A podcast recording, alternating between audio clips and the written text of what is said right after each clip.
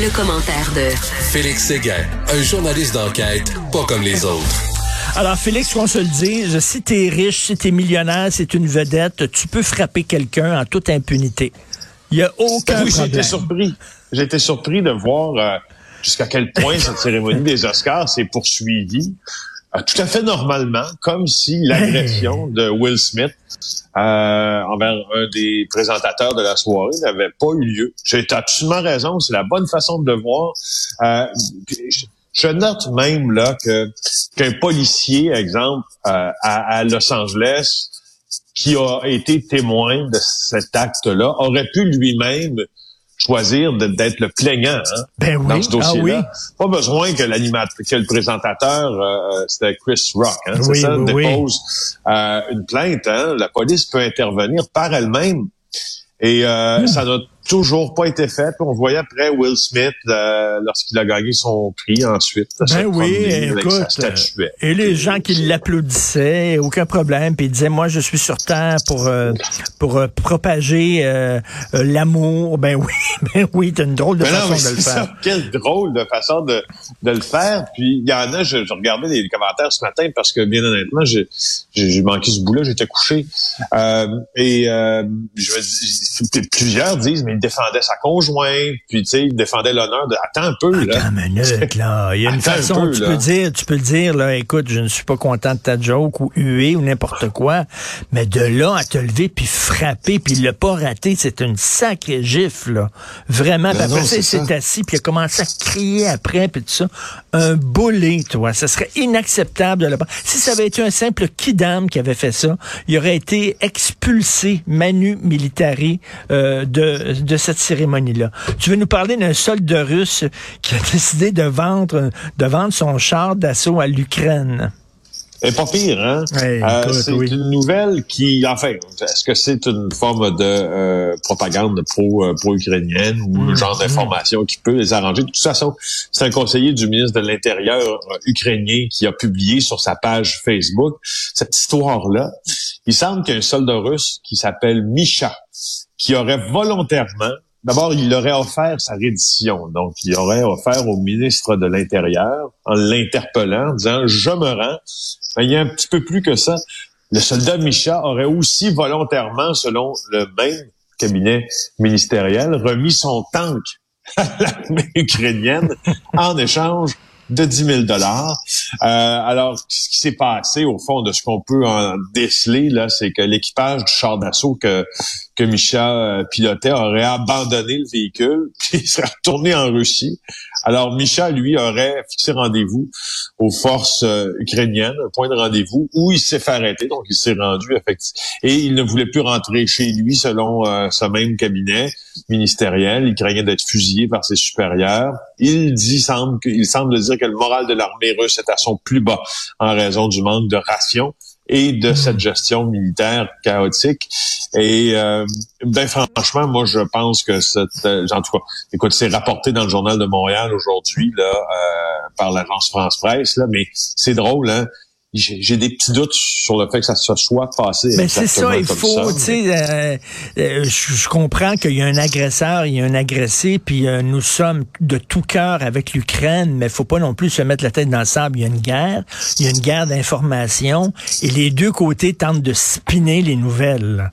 Faut pas, faut Oui, pas être fou. C'est certain qu'il y a de la ça. propagande russe, mais il y a aussi une forme de propagande ukrainienne. Tu veux c'est un peu normal là dans le contexte, on s'en s'y attendait ben oui, ben oui. Hey, une fusillade au Mexique qui a fait 19 morts. C'est quoi cette affaire-là? Oui, laisse-moi te parler longuement de cette fusillade-là, en commençant par l'événement lui-même, mais en débordant aussi sur les cartels en général. Écoute, 19 personnes qui ont été tuées dans cette fusillade. Ça a lieu dans l'État euh, du Michoacán. Euh, vers 10h30, ça a eu lieu dimanche euh, dans ce qu'on appelle la salle des fêtes. Donc, c'est une salle de rassemblement dans la petite ville de Las Tinayas, euh, dans cet État. Alors, ce qu'on sait, c'est que euh, on a trouvé le corps de 19 personnes inertes, 16 hommes, 3 femmes. Tous portaient des marques de balles. Plusieurs autres ont été transportés à l'hôpital aussi.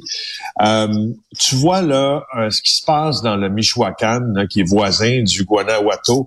C'est des États mexicains parmi les plus ravagés par la violence qui hmm. découlent directement des guerres de territoire des cartels. Donc, bien sûr, je te l'apprends pas qu'un cartel s'est impliqué dans le commerce de la drogue.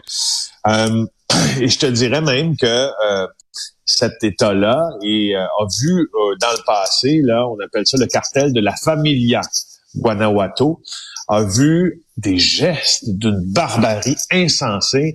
Il y a notamment, et ça appartient pas à la légende, c'est vraiment documenté par plusieurs médias sérieux, ce cartel de Guanajuato qui est entré, un individu mandaté par le cartel, qui est entré dans une fête pour y balancer cinq têtes coupées de leur tronc afin d'intimider les gens qui étaient là. Je ne sais pas. moi, je, suis allé tourner au Mexique pour faire euh, l'émission Narcos PQ parce que je m'intéressais beaucoup, euh, ben, puis je m'intéresse beaucoup encore au cartel, mais à leur barbarie. C'est pas, je m'intéresse pas à leur à la barbarie des cartels parce que j'aime voir des scènes atroces. C'est qu'ils ont, ils ont pousser, si tu veux, euh, ces actes de violence-là à un niveau euh, tel que ça suscite des questions. Non, non, mais écoute, je m'excuse de dire ça parce que c'est le matin, là, mais euh, il, il, il, découpe des gens sur la hauteur, sur la hauteur avec des scies mécaniques. Puis il filme ça. C'est hallucinant. D'ailleurs, je, si vous êtes intéressé par ça, vous devez lire les gens, les, les, romans du journaliste Don Winslow, W-I-N-S-L-O-W. C'est exceptionnel. Oui. Et, d'ailleurs, c'est sûr, c'est sur la violence justement des cartels. Et comme tu dis, une violence épouvantable. C'est des gens qui sont prêts à euh, tout je vous conseille aussi une lecture, là, puisque, puisque tu, tu, tu, en parles, Richard. Il y a un nouveau livre qui vient d'être publié par euh, les éditions de l'Homme, qui, dont l'auteur est Peter Edwards. Peter Edwards, pour ceux qui ne le connaissent pas, c'est un journaliste torontois qui a travaillé et qui travaille encore d'ailleurs au Toronto Star, qui vient de publier, là, ça a été traduit en français, Les jeunes loups, cartel mexicain, gangsters millénarios et technologie, le nouveau visage du crime organisé au Canada. Ça vous laissera euh, comprendre bien assez vite hmm. que cette forme de criminalité là organisée en cartel qui nous vient du Mexique est extrêmement présente ici à côté de nous. Quoi qu'en dise euh, Justin Trudeau, qui hmm. avait lié formellement après la diffusion de l'émission Narcos PQ que des centaines de membres des cartels avaient euh, envahi le Canada. Richard, les cartels je veux juste te dire, là, de, parce qu'on parle beaucoup du cartel de Sinaloa, parce qu'on a parlé d'El Chapo. El Chapo est maintenant emprisonné, donc Joaquim Guzman. Euh, sauf que au Mexique, là, il y a beaucoup, beaucoup de cartels en opération. Je t'en nomme quelques-uns, puis je te nomme les plus puissants, si tu veux. Euh, il y a le cartel de Jalisco. Moi, c'est celui que j'ai couvert. Le cartel de Jalisco, nouvelle génération. C'est le plus développé, c'est le plus euh, dangereux, là, selon la DIA. Il y a le cartel de Beltran-Levia. Il y a le cartel de la Familia Michoacán, on vient d'en parler, là, ça origine euh, de l'endroit où il y a eu 19 morts. Le cartel du Golfe, qui est intéressant parce que c'est lui qui a probablement les liens les plus euh, euh, fixes et importants avec les cartels colombiens.